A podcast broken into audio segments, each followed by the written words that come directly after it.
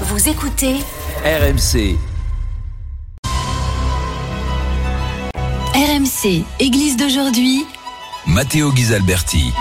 Bonsoir, bienvenue dans l'église aujourd'hui. Ce soir aussi, euh, on se retrouve sur RMC avec euh, cette émission qui est proposée par le diocèse de Monaco, diffusée tous les samedis soirs après l'after foot.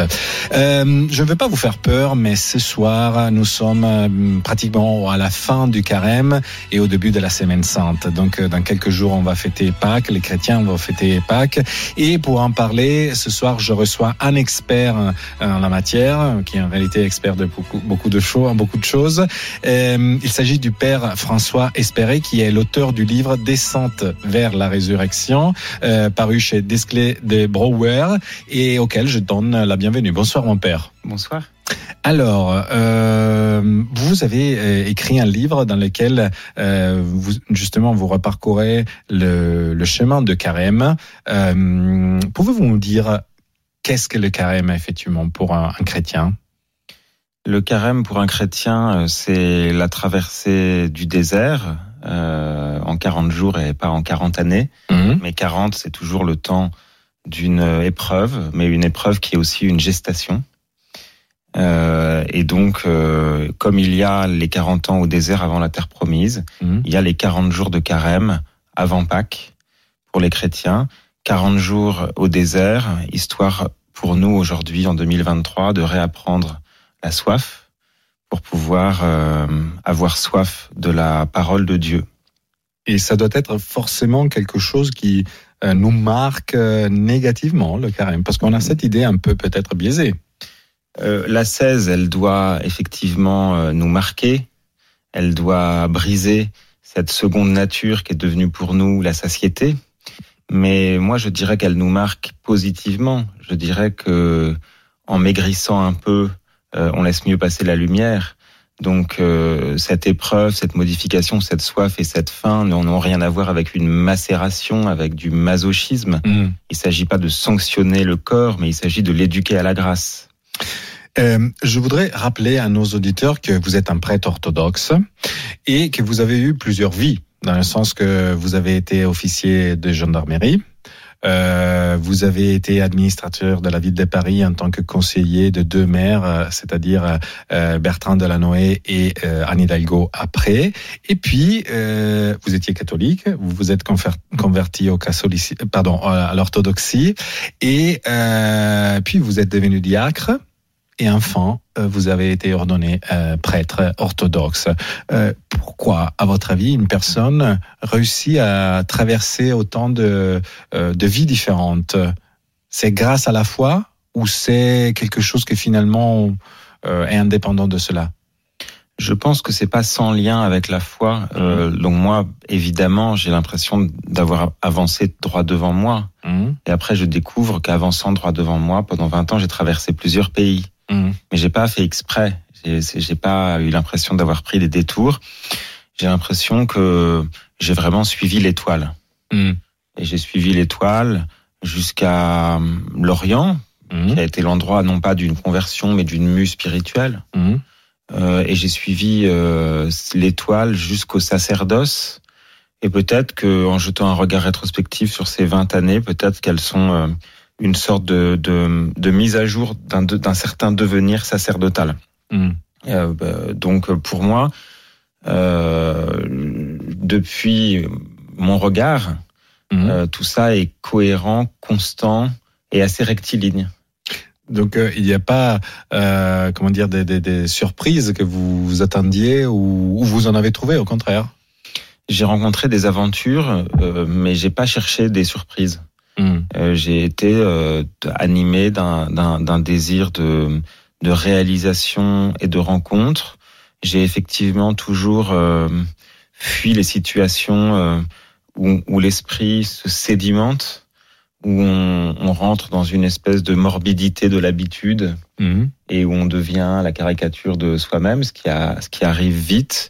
Moi, j'ai eu la chance de pouvoir me dégager à chaque fois qu'une, euh, à chaque fois qu'un qu'un métier, à chaque fois qu'un état, à chaque fois qu'un qu'un environnement euh, commençait à se cristalliser autour de moi sous une forme définitive.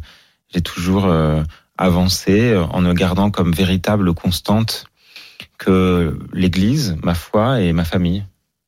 Et ça n'a jamais été un, problème, quelque chose qui, vous bloquait ou qui bloquait d'autres personnes vis-à-vis de vous, le fait que vous étiez chrétien Moi, je l'ai jamais considéré comme un problème mmh. euh, et j'ai toujours euh, ignoré royalement ce qui pouvait contrarier les autres euh, dans la dans la foi. Mmh. Euh, j'ai passé quand même plusieurs années à la mairie de Paris qui n'était pas forcément une, une, sacristie.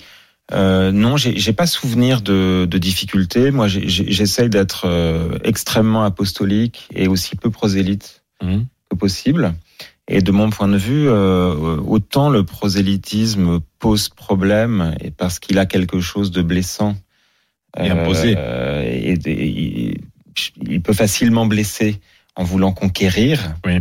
Autant l'apostolat euh, bienveillant et décontracté, en même temps sûr de lui, qui mhm. regarde euh, le prochain les yeux dans les yeux, n'a jamais suscité dans ma vie de réaction négative. Et encore une fois, la gendarmerie, c'est un, un, environnement euh, assez peu chrétien, assez peu mhm. christianisé. Euh, dans la, j'étais dans la police judiciaire, les braqueurs, les dealers, les proxénètes. Pas non plus, euh, on n'est pas, on n'est pas non plus dans le le, peuple classique et traditionnel de l'Église, la politique, pareil. Non, j'ai jamais eu l'impression. Euh, vous, aviez, vous avez eu parfois la sensation d'être un peu comme euh, Jésus-Christ, qui fait effectivement était un peu euh, mis critiqué par ses contemporains parce qu'il allait voir, il déjeunait, il mangeait avec des, des, des publicains qui étaient les collecteurs des impôts juifs pour les Romains, euh, avec les prostituées, avec des gens qui étaient à la fin, à, à, marge de la société de l'époque. J'ai pas dû euh, assez bien le suivre parce que mmh. j'ai pas été critiqué. Donc euh, j'ai dû. Non, mais je, moi, grosso modo, dans les univers toujours un peu conventionnels mmh. dans lesquels j'ai évolué, les, les, tous les gens que j'ai croisés étaient intrigué positivement, euh, à votre euh, curieux de cet éclectisme et de cette ouverture. Donc euh, j'ai très peu d'incidents à relater, j'ai très peu d'hostilités dont je dont, dont, dont, je pourrais me souvenir en lien avec la foi. Peut-être que les reproches que j'ai pu avoir émanaient de l'Église, mmh. ou en tout cas des paroissiens, des, mmh. Euh, qui, qui, qui, sont un peu les, les pharisiens, euh, mmh. de, les nouveaux pharisiens de, de, de, de, la synagogue devenue église. Ouais. Euh, je reviens à, au discours principal de notre émission d'aujourd'hui. Euh, on parle de la Semaine Sainte. Euh, il y a trois moments euh, que, que, pour les latins sont les, les, les catholiques euh, sont le Triduum Pascal, euh, le jeudi saint, le vendredi saint et les samedis saints. justement, le jeudi saint, dans votre livre Descente vers la résurrection, vous définissez le jeudi saint comme le jour des contradictions. Pourquoi? Le, la contradiction euh, totale et, et absolue, elle, elle, elle, explose et elle apparaît au monde le vendredi saint, mais le, au travers de la croix, le, le, le jeudi, c'est la mise en place et la montée en puissance. Parce qu'effectivement, on a quelqu'un qui, qui euh, c'est-à-dire le Christ, qui se retrouve par exemple déjà tout seul après la, la scène, alors que c'est quelqu'un qui a passé toute sa vie à rassembler finalement. On a le Christ qui se retrouve seul, on a euh, un des douze euh, appelé par le Christ, choisi par le Christ, qui trahit, et on, on, a du mal à mesurer euh, l'importance incroyable de cette trahison. Celui qui choisit, celui qui est choisi par Dieu trahit, et tout est, tout devient ambigu, ambivalent et réversible. C'est en ce sens que je parle de contradiction. Et et tout, tout le drame de la croix est déjà présent et en même temps nous éléguer la merveille de l'Eucharistie. Parce qu'effectivement, euh, c'est là qui commence un peu la, la, la construction de l'après. Euh, si, on, si, on, veut dire un peu comme ça. Et il y a le vendredi saint qui est aussi euh, une journée dans laquelle euh, il y a la tragédie euh, et l'incompréhension aussi pour les moyens humains. Parce qu'on voit les, les apôtres, euh, Marie, donc la mère de Jésus, voit mourir son fils, et d'une façon atroce d'ailleurs. le, le vendredi saint, c'est le point vraiment décisif. Mhm. C'est-à-dire qu'on on, on a tendance à dire que le sujet aujourd'hui, c'est est-ce qu'il est ressuscité ou est-ce qu'il n'est pas ressuscité. Mais pendant les 1000 premières années du christianisme, si ce n'est les 1500 premières années du Oui. christianisme, c'était pas ça la, la- la- la question que se posaient les théologiens, c'est est-ce qu'il est mort? C'est-à-dire que pendant l'essentiel de la durée de l'Église, les, les hérésies ne contestent pas la divinité Mm. de Jésus-Christ, mais contestent son humanité. Mhm. Est-ce que on peut appeler Marie la mère de Dieu? Mhm. Est-ce qu'on peut dire que Dieu est mort? Ouais. et, et donc le vendredi saint, c'est la première grande épreuve de la foi. Est-ce que Dieu est mort? Est-ce qu'il est vraiment mort? Est-ce que ce Christ est mort? Ou est-ce que, comme l'ont pensé euh, les, les occultistes, les gnostiques, une certaine herméneutique, il n'est pas vraiment mort Mhm. Il s'est dissocié Mhm. au moment fatidique de Mm. ce corps pour remonter au ciel. Mais la foi des chrétiens, telle que telle que telle qu'elle a été euh, euh, écrite dans les conciles, c'est bien que cette mort est une mort, Vraiment. une véritable mort. Euh, et puis il y a naturellement le, on arrive au samedi saint, donc euh, euh, quand tout surprend, parce qu'on on, l'appelle samedi saint, mais en réalité c'était sur deux jours, euh, euh, parce que en effet chez les chrétiens on, on célèbre souvent la veillée des Pâques le, le samedi, et, et en réalité le jour de Pâques c'est resté le dimanche. Voilà. Euh, finalement, ça aurait pas été plus simple pour les chrétiens de dire euh, raconter une autre histoire, parce que faire croire au monde entier que quelqu'un a, a vaincu la mort, euh, c'est un peu compliqué, non? C'est très compliqué. C'est c'est c'est une c'est des folies additionnées à des folies. Hmm.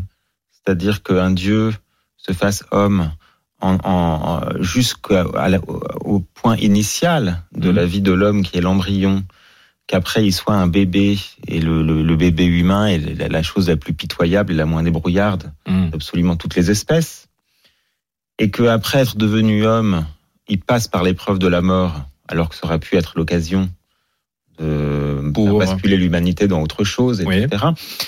Tout ça est une somme de contradictions et de folies dont la seule explication, mais elle est très belle, est le respect absolu qu'a Dieu pour notre liberté. Mm. Et ce qui est magnifique dans cette incarnation, c'est que jamais elle ne débouche sur un viol de notre liberté. Parce que euh, effectivement, avec euh, Pâques, les chrétiens euh, célèbrent la bonne nouvelle, c'est-à-dire la, la résurrection. Euh, et euh, ce que vous écrivez aussi dans le livre, c'est que après, dans, le, dans les évangiles, on parle par exemple de l'Apocalypse, c'est-à-dire la révélation des temps à venir, de la fin du monde, et une révélation qui été déjà, comment dire, initiée, commencée par Jésus lui-même. Euh, mais euh, vous dites, il y aura le jugement dernier, et euh, les gens, les hommes ne seront pas jugés sur la base de leur péché, mais sur la base de leur capacité à aimer. Qu'est-ce que ça veut dire ça? Le, la célèbre parabole où Dieu sépare les boucs des brebis euh, et qui est un des seuls passages où Jésus parle explicitement de l'enfer. Mhm. Euh, il, il est très précisément écrit que c'est l'omission d'aimer Mhm. Qui nous condamne à l'en- à l'enfer. Donc nous sommes des êtres qui doivent aimer. Oui, c'est-à-dire, c'est-à-dire, vous êtes condamné parce que vous n'avez pas donné à boire, vous n'avez pas donné à manger, vous n'avez pas été visiter le prisonnier, vous n'avez pas accueilli le malade, pour cette seule raison. Et si par contre vous l'avez fait, quel que soit le mal que vous avez commis à côté de ça, ça suffit à vous sauver. Donc c'est quelque chose d'assez hum, terrifiant, mais en même temps libérateur de se dire pour nous autres êtres humains qui, simple qui seront aussi. c'est très simple, nous serons toujours faibles, nous serons toujours pécheurs, nous serons toujours assez minables. Mhm. Mais il y a une voie de dépassement de notre faiblesse, de notre médiocrité. Cette voie est très simple. Elle consiste à aimer, non pas théoriquement, non pas le genre humain en général, non pas en écrivant des livres, mais à aimer notre prochain, euh, principalement à l'endroit où il est notre lointain. J'ai une dernière question qui concerne euh, l'amour justement pour euh, notre prochain et aussi votre euh, votre lieu de travail entre guillemets parce que vous officiez euh, au séminaire russe d'Épinay sur euh, Sénart où euh, cohabitent depuis des années des Russes, des Ukrainiens, des Français dans un moment où il y a une guerre entre deux pays d'ailleurs essentiellement orthodoxes. Comment on fait à aimer? Euh, nous, euh, et c'est une grâce euh, que nous avons euh, reçue de, de l'esprit, euh, les divergences euh, politiques existent, les divergences nationales existent, mais la communion, notre communion, n'a pas été atteinte et notre communion a surenchéri sur la division comme la grâce surabonde, selon Saint Paul, sur la, le péché et la mort. Donc euh, cette petite communauté, un peu comme je disais qu'un petit acte d'amour Oui. est plus puissant que des grands discours, dans notre petite communauté, euh, la communion de l'Église du Christ est plus forte que les ravages de la division et de la guerre. Nous, je continue à prier tous les jours, nous prions tous les jours pour que cette communion demeure et pour que elle soit là pour préparer la suite. Merci beaucoup, Père euh, François Espéré. Je rappelle que vous êtes euh, euh, l'auteur du livre Descente vers la résurrection, paru chez DDB. Je vous remercie d'avoir suivi cette émission ce soir. Je vous donne rendez-vous à la prochaine semaine, après l'after foot, euh, toujours à minuit sur RMC. Et naturellement, vous pourrez retrouver cette émission sur le site et sur l'appli de RMC. Je vous laisse avec la programmation de la nuit. Bonne nuit. Ciao. C'était Église d'aujourd'hui, une émission présentée par Matteo Ghisalberti, à retrouver sur l'application RMC et sur rmc.fr.